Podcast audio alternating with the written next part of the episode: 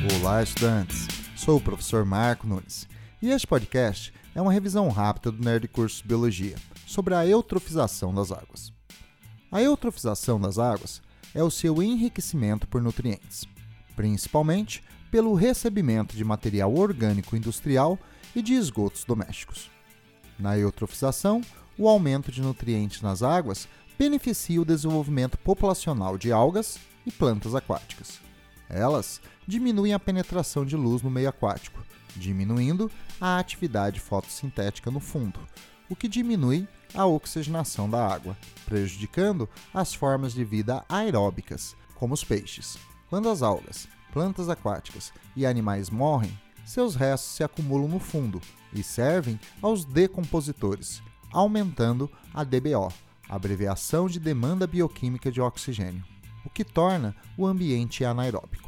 O enriquecimento das águas é um processo natural, porém, atividades humanas podem acelerar o processo. Bom, é isso aí. Continue firme nas revisões do Nerd Curso Biologia e bom estudo!